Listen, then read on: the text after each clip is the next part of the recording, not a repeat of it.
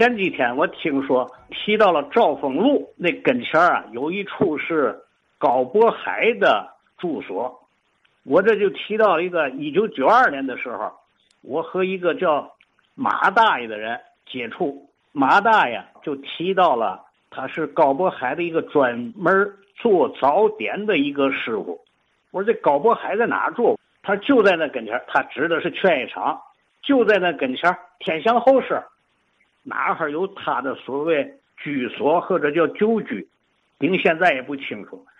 当时说这话的时候，这位马大爷应当是七十上下岁，哎，精神矍铄、瘦瘦高高的那么一个老头那时候他说，他高渤海家里头有四个厨师，这个马大爷专门做早点。这个马大爷当初啊是。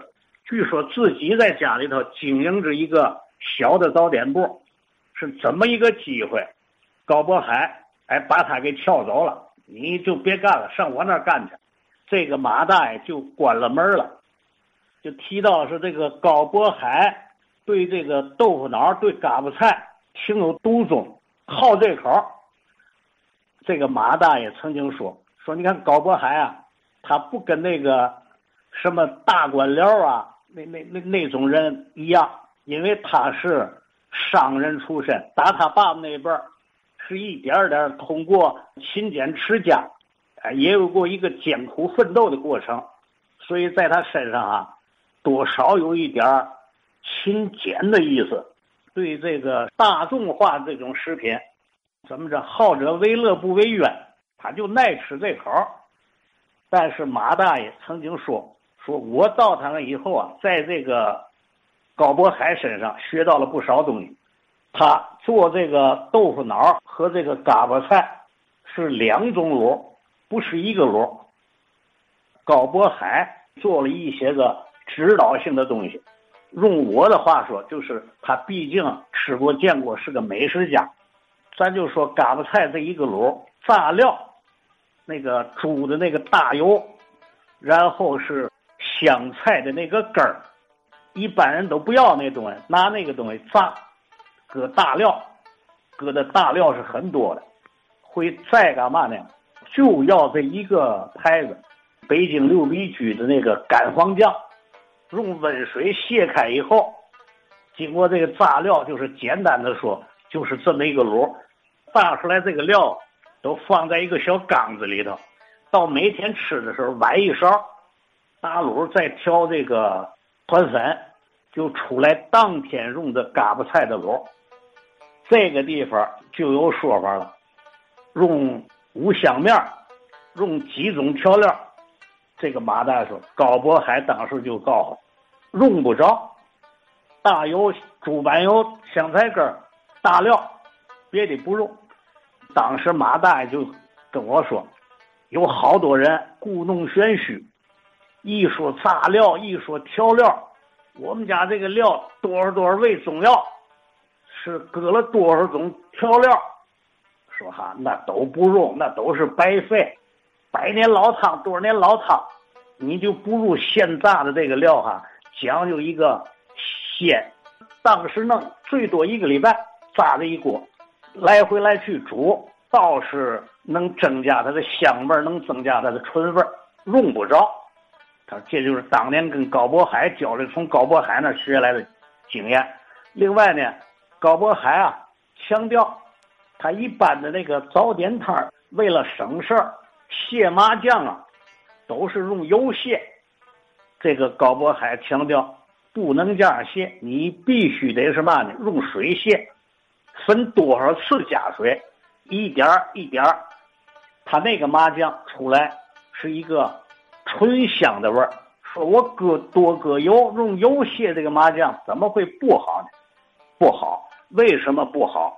本身它那就是油，你用油搁多了，越搁油越多，它这个麻酱再放到嘎巴菜里，再放到豆腐脑里头，只能是一种糊嘴的感觉。搁香油不是更好？吗？不是，这种东西做饭有一个原则，叫。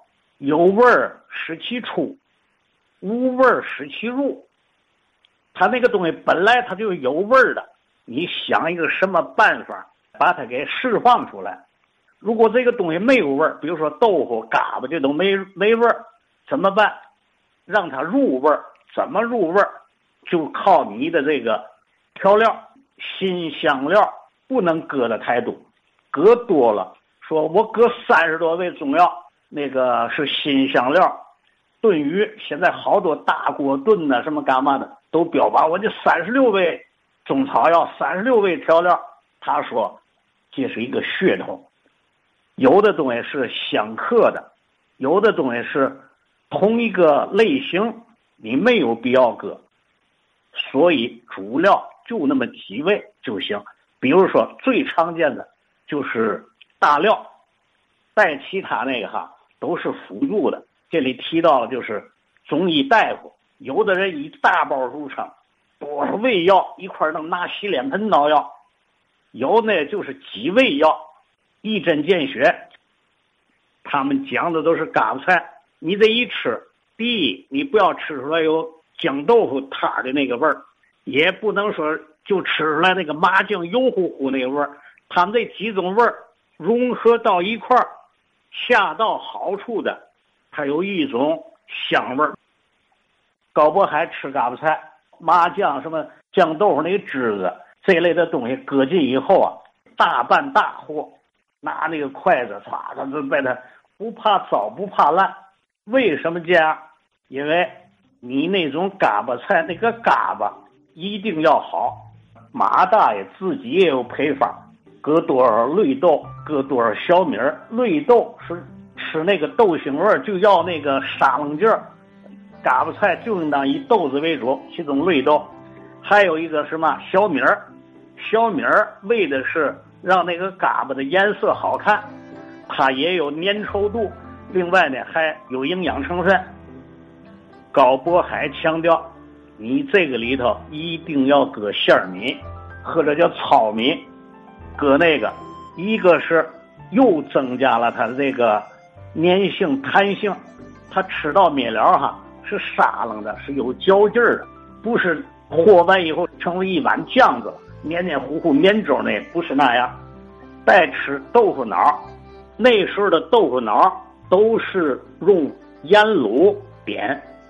呃，马大爷说，这个盐卤啊是一种固体的块状的东西，这个东西啊有点刀枪不入，拿刀切一块。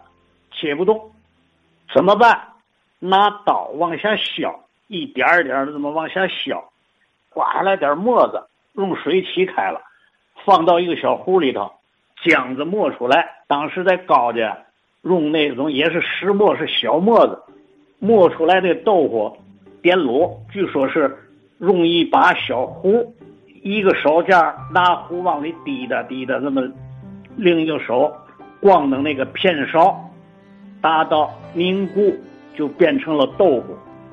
高渤海吃豆腐脑，拿那个勺啊，顺着那个碗底儿，这么挑一下，这么挑一下，让那个腹头的那个卤和那个豆腐有一个简单的融合。上头搁的什么麻酱啊、蒜呐，还有酱油啊，还有辣子，没充分融合，把它拌烂了，不是那样。别管是吃嘛，比如说吃烧饼。咬一口，拿勺非常轻巧的来点卤，来点豆腐，哎，来点那调料，这么一口一口的吃，从来不把它和成西汤食的那那种样子。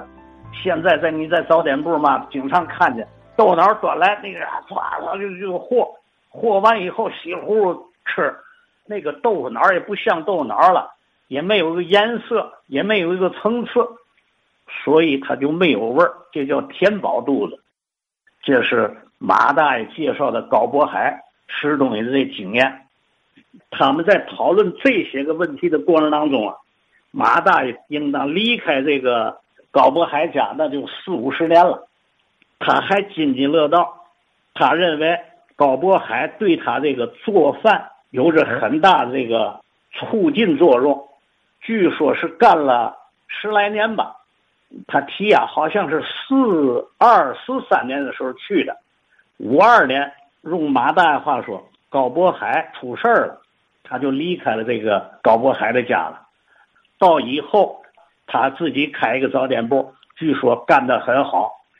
以后公私合营，他在河西饮食公司也是挑头的做这个早点的，收益比较高的那么一个吧。打这个做早点这个，好像上不了大雅之堂，但是足够他养一家子人家，以至于到他退了休，他还被返聘回去。给那些个国营的饮食公司系统的早点部把关，高渤海的家到底在哪住？我想请教听友，因为当时马大讲的时候，我想象这个高渤海的家一定是一个大院所以他能容得下几个厨师，有人做午饭晚饭，他做早点，他还能烤烧饼，一定地方也很大，人也很多。究竟在哪住？家里是个嘛样？希望得到听友朋友们的指点。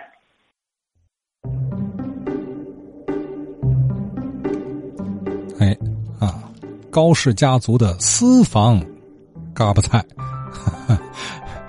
这段我觉得信任都能卖钱啊，卖不贵吧？咱怎么着也也也值他半个月的早点。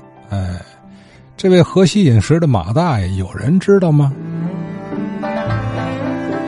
呃，我听这段啊，您就发觉没有啊？这一碗卤子啊，体现了一句话呀：大道至简啊，这个万物一理。用洗脸盆熬中药，这受了吗？越简单的事儿做好了，那才是能耐呢啊！这个香料这东西啊，我听人说啊，它它是容易让人欲壑难填，它不断刺激你的这个味蕾啊。你再说，我再还原回最纯粹原来的那种简单的味道。香气，哎，可能还不适应了啊！这个这进入一个恶性循环了。其实简单的食材，这才考手艺啊，考火候，并且让人怀念呢。